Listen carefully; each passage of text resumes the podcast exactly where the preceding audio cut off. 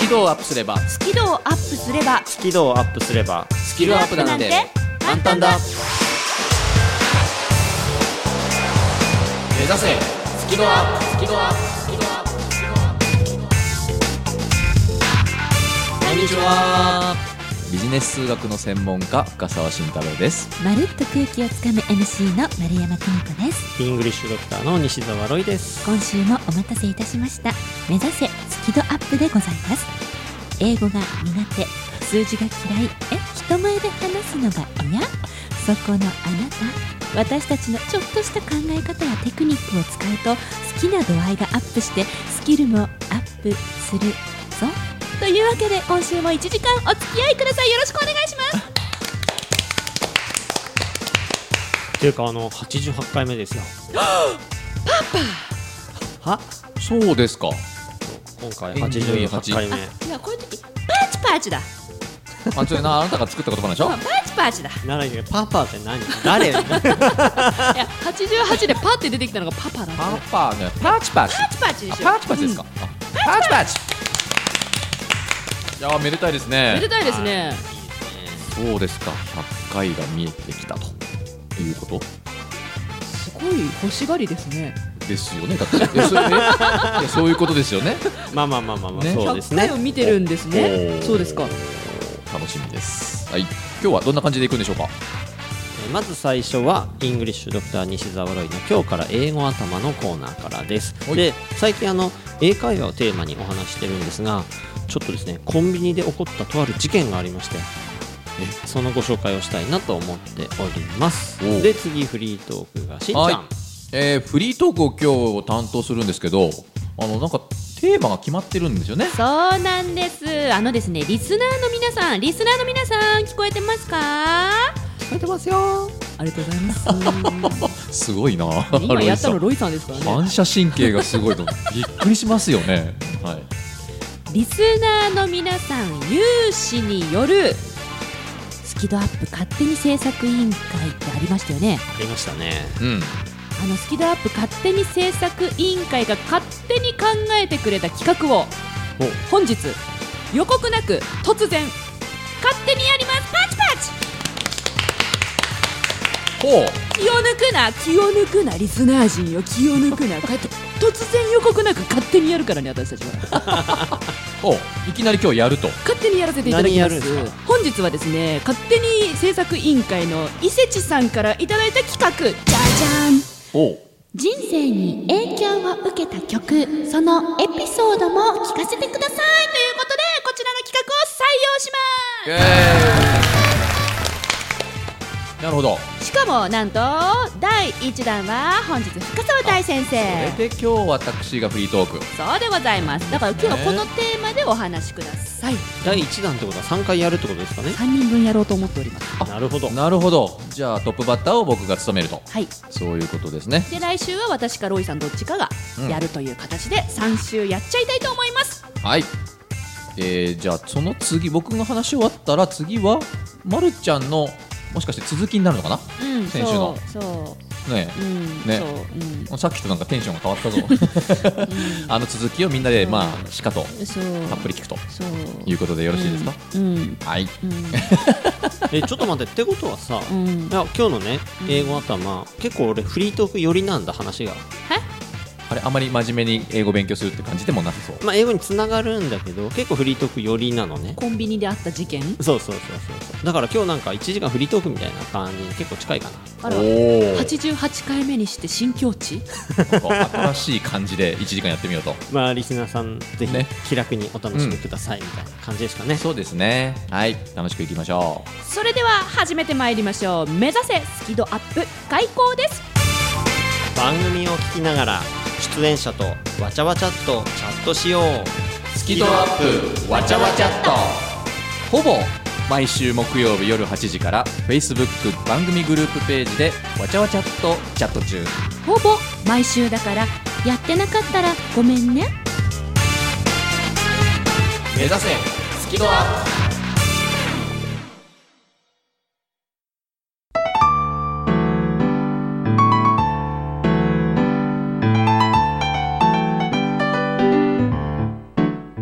このの番組は自宅がまるでスタジオのように楽器演奏を満喫できる賃貸住宅越野建設の音楽マンションで収録しています音楽家音楽愛好家の皆様からのお問い合わせをお待ちしていますお客様専用フリーダイヤル0120-322-088 0120-322-088平日朝8時半から夕方5時半まで受け付けています詳しくは音楽マンションで検索してください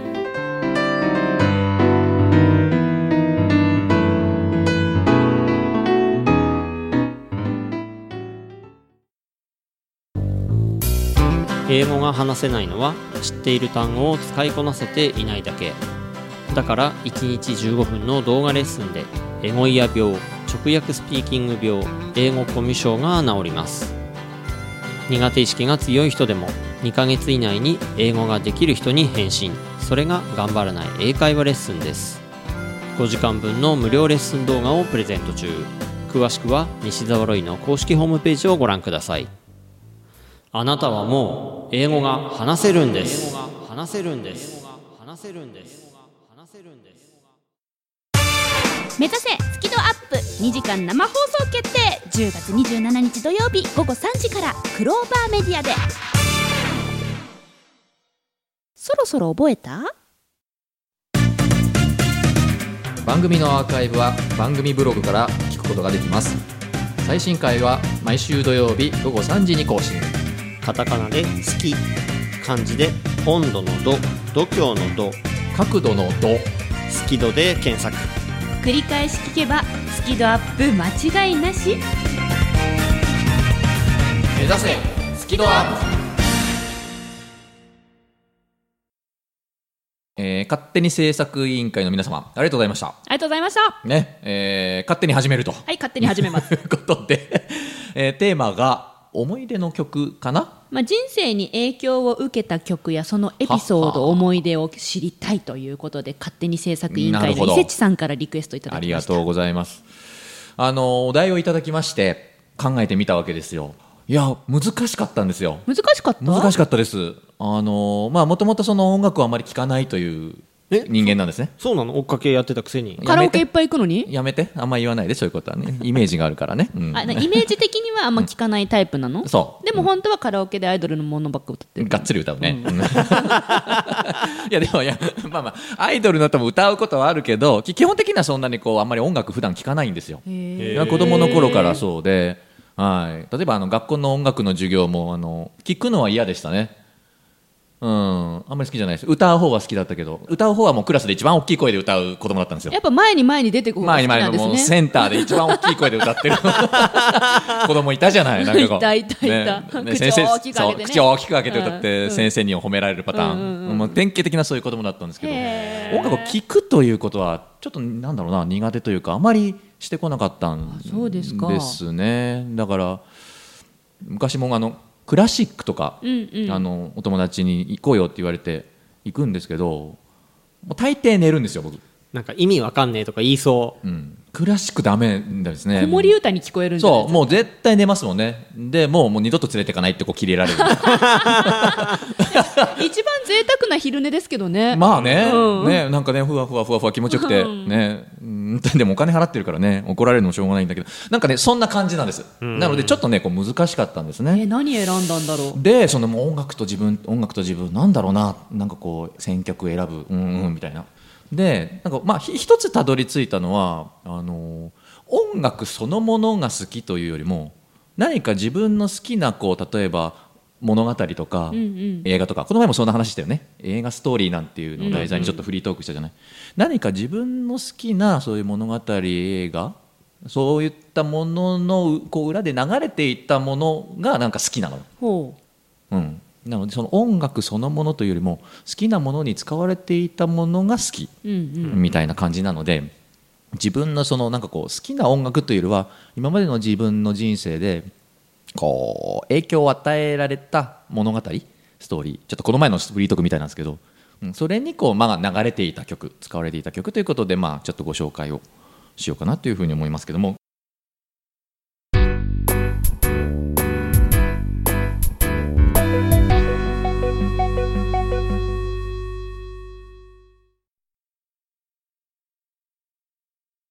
2つあるんですね。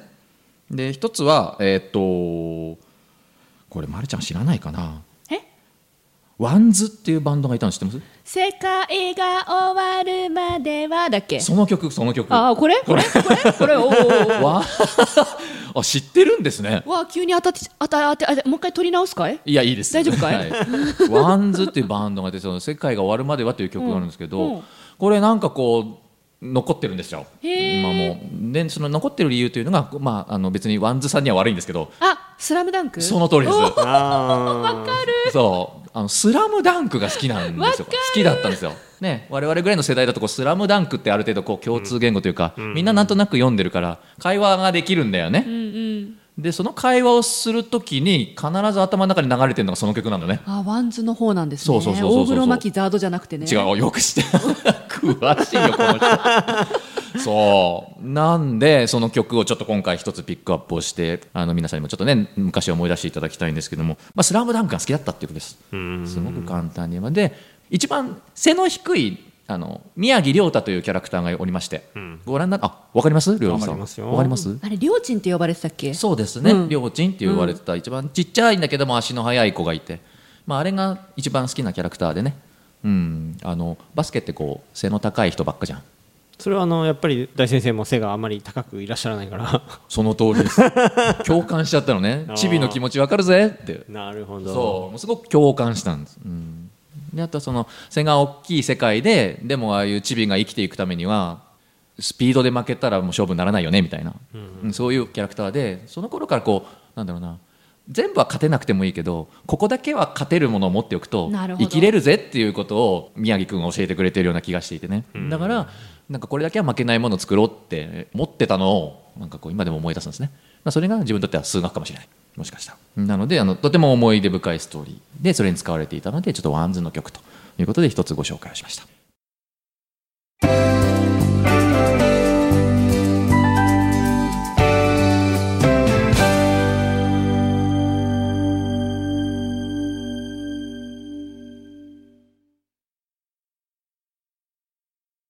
もう一つご紹介をするんですけど多分ご存知だと思いますけども「冷静と情熱の間」という映画があったんです昔ご存知ないかな17年前です見てはいないな竹野内豊さんっていう俳優さんご存知ですか、うんうんうん、竹野内豊さんが主演であ映画化されたあの江国香織さん辻仁成さんっていう作家さんが作った小説が映画になったんですけど、まあ、簡単に言えばあの美しいラブストーリほうーなんですね。ほうでどんなラブストーリーだったかというと竹野内さん演じる男性の方がですねものすごく情熱的な人なんですね熱い男なんですだけどその相手の方の女性の方がすごくこう冷静で知的でクールな感じの人なんですなんかこうひんやりした水のような人と炎の情熱のような人の2人のこう物語なんですねなんか聞いたことあ るなあれこれあれかもうすぐ宣伝入んのかこれえおなえ何のことですか宣伝いやいやいいです続けてくださ宣伝いどうぞ続けてくださ Lonely い Girl の宣伝が入るのかなと思って何を言ってるんだ君たちはやよくわたからら似たないエピぞソードだぞみたいいなやいやいやでも17年前その映画見てとてもああいい映画だなって思ってでその時の舞台がイタリアだったりしたものですから、もういそこでイタリア行こうって思ったりして実際に行ってみたり、うへえん、あのえ仕事に関係ないのにイタリア行イったタリア行きました今の街が綺麗だからあら俺絶対イタリア行こうって思いましたもん、うん、あとはねその2人のこの冷静と情熱の掛け合いっていうものがとてもなんかこう面白くてああんか素敵な映画だなって思ってなのでその映画で使われていた「その冷静と情熱の間」のテーマソングっていうものが結構今でも時々頭の中を流れたりするんですねその昔を思い出すんですで不思議なもんですねなんかこうそんな見た映画なんて忘れてしまってると思うんですけどねなんかこうもうこの後私何喋るかバレてると思うけ どもう先を読まれちゃうと嫌だねいやいやいやいやリスナーさんは今ねえフラットな気持ちで聞いてたからまだ全然分かってないと思いやーびっますくりよするなーと思っって一番最初に気がついたのはロイさんですよねえロイさんが私に「おいおい絶対これ来るぞ」っていう目線を送ってくれて私が手元見たらだってこの本置いてあるからねねえ、うんさっきついこれ2分ぐらい前のやり取りだねそれねあこれかとそうなんいやあそう冷なんですよ静と何情熱あこれかとうーんまあ、今回のね「その論理ガール」という小説はその僕の表現だと「論理と感情の間」っていうサブコンセプトがあるんですけどでもまあ非常にあっと思って似てるなって、うん別に何にも意識したわけじゃないんですけど結局その正反対の2人が、まあ、恋愛はしないけど掛け合いをしながら何かこう深めていって幸せになっていくという物語を、まあ、実際自分が作っていると。えしおりちゃん恋愛にならないのえしおりちゃんうんどうですかね私まだそねう私たちどうですかねまだ途中までしか読んでない、途中までしか読んでないからどうでしょうねまあそれは楽しみにしていてください、うん、なんですけれどもまああのそういうコンセプトでこうストーリーを作ってるとうんいうことがまあなんか勝手ながらすごくこう自分の中に腑に落ちたというかつながったんですねああの時のやっぱりなんかこう感覚あれが好きだったっていうのが残ってるのかなってうんだからこんな物語を作ったのかな書いたのかななんていうふうにちょっと思って、まあ、自分の中で一つ納得をしたということなんですねなので、まあ、今まで自分の人生でこう非常に大きな影響を与えた思い出深いものとしてはやっぱりストーリーがあったと物語がでそこで使われていた曲というのが、まあ、自分にとっては今も時々思い出す頭の中で流れる曲っていう感じかなということで、えー一旦ちょっと僕の選曲2つということでご紹介をさせていただいたんですけれどもえちょっと待って2曲目はタイトルとかあえっとね「冷静と情熱の間」っていうタイトルなんですよ、ほうほうほううん、もう映画のタイトルそのまんまになってますねあの歌ってないんですよ誰もあのバイオリンとかでこうクラそれこそクラシックみたいな感じだね、うん、だけど私この曲聴いてる時は寝ないわ例えば うん、あのぜひねこれあの皆さん聴いてみていただきたいですけどね「冷静と情熱の間」とても美しい曲になってますのでぜひ聴いてみてくださいいや難しいよね俺もさ選曲まだ悩んでんだけどさ結構難しいと思うよねうえんまあ、だからこそちょっと自分のことを振り返ったりね、うん考えたりはできるかもしれませんけど、確かうんいい企画だよねにうんそうね普段考えないことを考えさせていただいて仕事何もかもこう切り離してさ一旦自分のフラットな状態で向き合うでしょ自分と、うんのどの曲好きなんだろう何のエピソードだったっけって、うんいい企画よねうん、制作委員会の皆さんありがとうございますやりあれよでするねやりよるなかなかこれ出してくれたの誰だっけ伊勢地さん伊だ勢地さんですよあらねありがとうございますちなみに私ねすんなり決まったのあれそうなの全く難しくなかったのどうする2曲ともやっぱりあの例の人だったらうんいや多分そうだよね安室ちゃんじゃないあ違うのうんあおそれは楽しみだそれは楽しみだね安室ちゃんじゃない曲で考えてみてって実はプロデューサーに言われたのあそうですか、んうんうんおじゃあすごく楽しみにしたいと思いますもう決まってるあ本当、うん来週かなまるちゃんはじゃあ来週私先やりましょうかうんうん、じゃあそうしましょう、そうしましょう。はい楽しみにしてます。ねえねえ深澤先生なんだい論理ガールってどんなガールそうだな。君とは真逆のタイプの女の子かもしれないな。モテないってこといや、論理ガールもモテないんだよね。私はモテるじゃあ、私はモテるの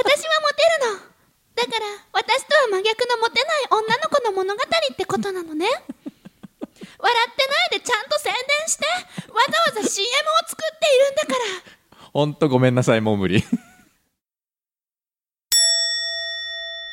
納得が増えると行動も増える。それが論理ガールです。行動が増えると人生もっと楽しくなります深沢慎太郎初の小説「論理ガール」絶賛発売中目指せスキドアップ2時間生放送決定10月27日土曜日午後3時からクローバーメディアで何度でも言うからね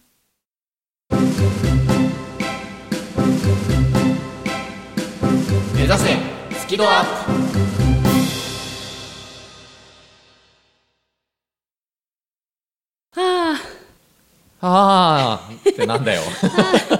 ああえっと始まってるよあー始まってます始まってますよはいこれうんはいはいはい安室ちゃんを、えっと、追いかけて沖縄へ行ってきましたこれはあれだよね先週の話のこれ続きがあ今始まってるわけですねはいはい追っかけていったなそう追っかけで行って、うんで私の気持ちはああだったって言ったんだよねそうでしたそうですしかともっと盛り上げてよー盛り上げんの これいやいやしんみりしちゃうじゃんいいこのいいチャン話なネんでルしょ変えられちゃうじゃんいい話を聞くんでしょだってもうあんまり下手に盛り上げない方がいいいやいい話なんてできないいいのじものあの何言っねてんのいやもうほんと寂しかったの、ゃんはいそれはもうよく伝わってきましたよ、ね違うのあの安室ちゃんが辞めちゃうことを寂しいのとはまた別の寂しかったのえなんですかそれ一人旅だったからあ八泊9日の話うんえ あ一人旅がさ寂しかったのそうそうあのそうそれも話したくてあのちごめんちょっと2週目来たこれ今日あそううんああのなんだおいやえ話してもいいひじゃん一人旅得意ですか一人旅あんまりしたことないですかね出張はしてるでしょあもちろんうんでも旅でも純粋なプライベートで一人ぼっちってあんまりないと思います僕はない、うん必ず誰かと行きます、うんうんうんうん、ロイさんは俺得意だぜ得意うんそれって、えっと、その先に会いに行く人がいるいないいる場合もあるし別にいない場合もあるしいなくてもいけるうん強いね ロイさん今固まったよいや私長崎福岡大阪兵庫はその会いに行く先の人がいたんですよ待っててくれる人たちがいたので、うんその人をめがけて行ってたから、うん正直寂しさは感じなかったんです、うんはあいのお仕事でセミナーに行くあの出張と一緒うんの感覚なんですけど沖縄だけは全然違くてだってチケット当たってないからさ安室ちゃんに会えるかどうかも分かんない、まあ、むしろ会えない可能性の方が高いわけじゃん。うんでホテルもさ一人部屋だったからさその一人だからさだからその沖縄空港に着いた途端にもういろんなトラブルがあったんですけど全部一人なわけですよ、うんそしたらもう足がすくんじゃって沖縄空港で30分目にもう動けなくなっちゃったのね、うんあんまりにも寂しくてあどうしようって私今日この一日を沖縄で一人で予定してたものを過ごせないかもって自信がなくなっちゃって空港で立ちすくんじゃったらあんな経験初めてでしたなんでさなんでじゃなんでって聞いちゃいけないのかな寂しかったからうんなるほど知らない土地おううん知らない土地であと充電が30%しかなくて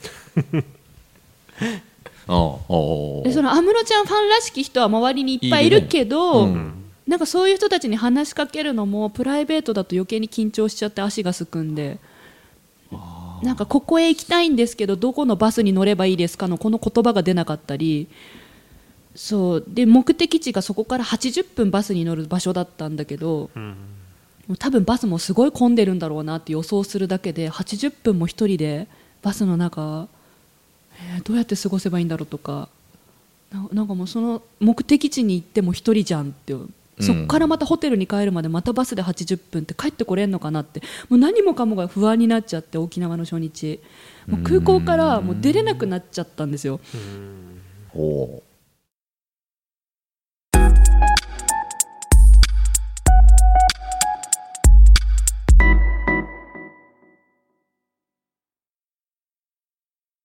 でそのね次の日からあの助けてくれる人とかが出てきてうんでもう一人でいることがほぼなくなって誰かがいてくれるっていう状況になったので本当にもうなんだろうねあの感覚は初めてでそのうん私に助けてほしい時に助けてって言えるように緊張しいが喋れるようになったらいいなって思ってるんですようまいこと伝わった今伝わった前もこの番組で言ってたからねそれは今があそうそうそう、うんた例えばなんか災害とかがなんか起こっちゃって電源がなくなっちゃったりして携帯とかでヘルプができない時に、うん助けてくださいって言葉で言えれば助かるし、だから言葉で見知らぬ人に話しかけられるような人にっていうのをうーんと、えっと、そういう人が増えたらいいなと思って、自分もそうなりたいなと思って緊張しながら喋れるように頑張ってるんだけど今回、今回の沖縄はうんそれができなくなっちゃって、私自身が初日に、まあそういうことだよね今の話ねそしたらすごい怖くなっちゃってあの初日が、おうもうなんかあれなんだよそっからね分かったんだけどうんその後寂しくなかったから分かったんだけどあの人間ね寂しかったらね寂しいって言わなきゃダメだう、おうんうん、おう多分、私あの沖縄の初日で寂しいのに、うん寂しいって言えなくてえっとフェイスブックとかツイッターとかでもたくさん写真を載っけてたんだけど頑張って元気に載っけてたんです、うんうん今ここ着きました、うん今こういう状態ですイエーイってイェイそう そういう写真を明るく元気よく載っけてたんだけどもう寂しくてでも寂しいって書けなくて言えなくてほいだらダメだあの寂しかったら寂しいって言わないと心が壊れるすごい怖かっただから多分さなんかさ世の中でさ今回私は安室ちゃん沖縄旅だったけどさお仕事とかさわかんないプライベートとかさうん世の中の人寂しいことたくさんあると思うんだよその寂しい時に一人で言わないでうん抱えると多分心が壊れるうんうんうんうんでそれをねあの言えたんですよ私2日目から誰かが言ってくれるようになって言ってくれて、あ本当ありがとうってあありがとうって言ってくれて助かったっていう言葉を言えた時にすごい自分が助かってうんなんか心がね戻ってきた気がしたうんだから引退安室ちゃんの引退は寂しい悲しい、えー辛いうんだけど心は壊れなかったんですようんそれは沖縄で一緒に過ごしてくれた人のおかげだと思うんです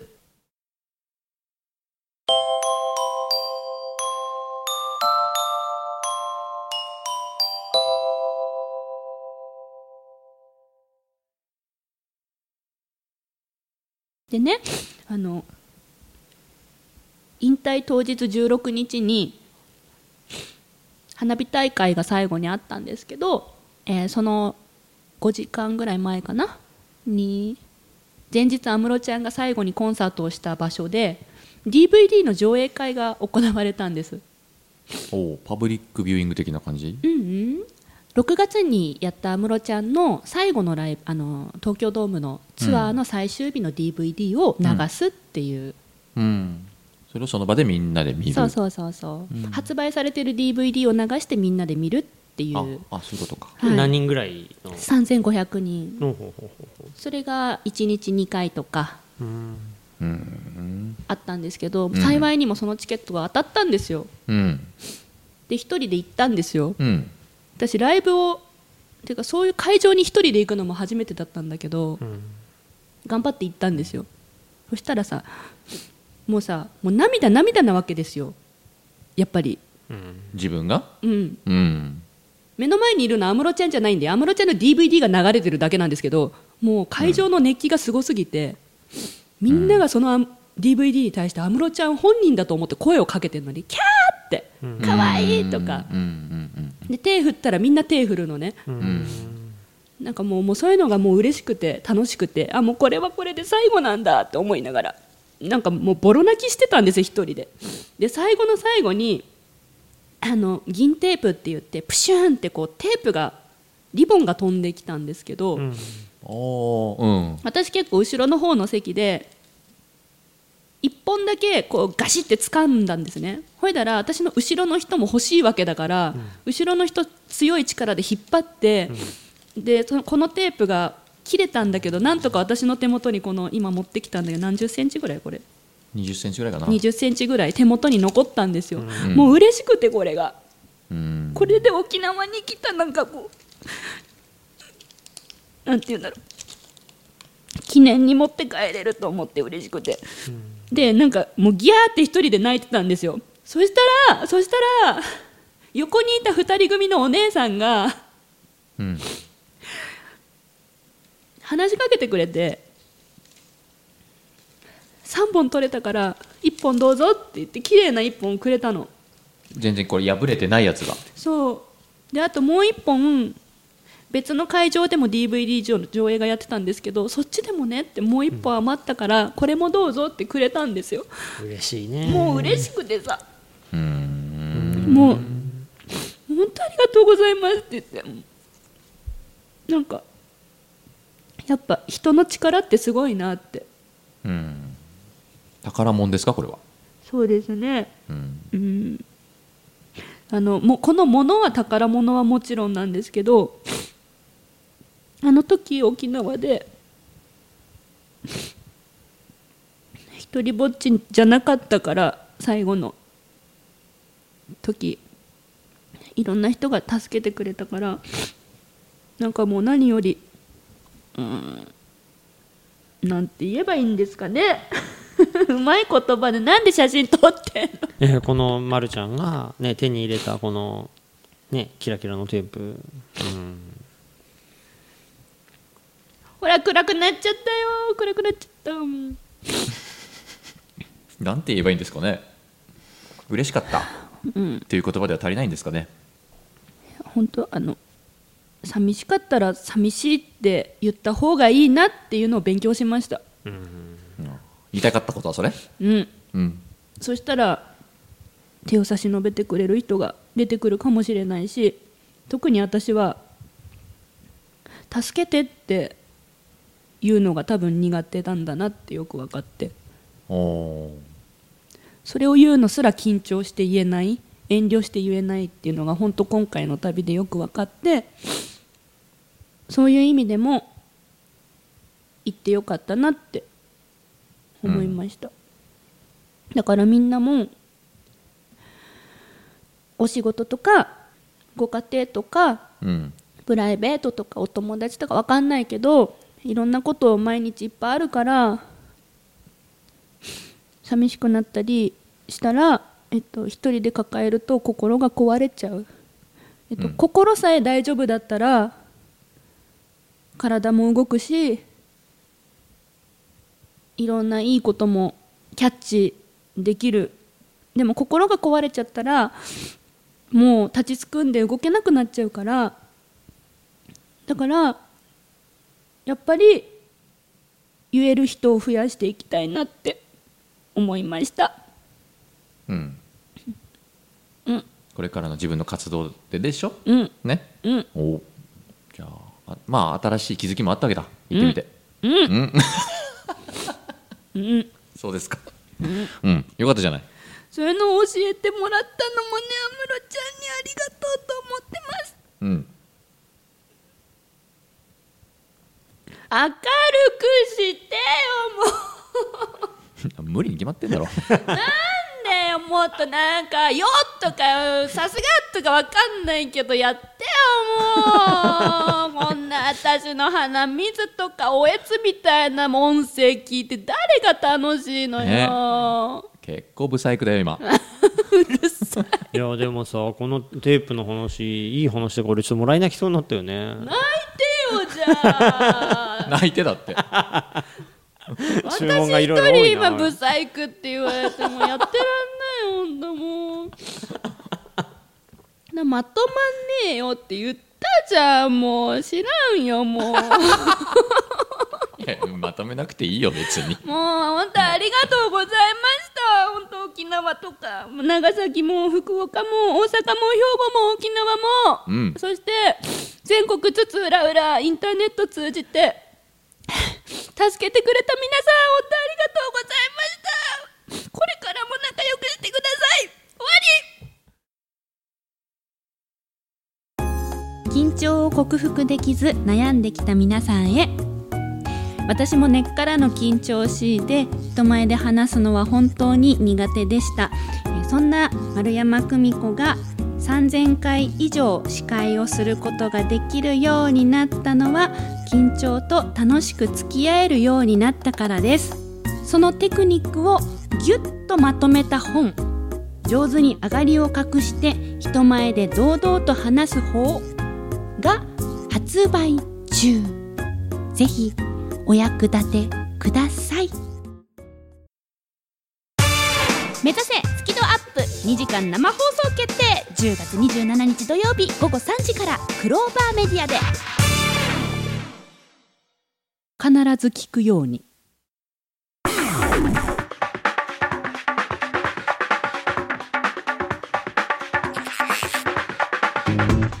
見積もり中か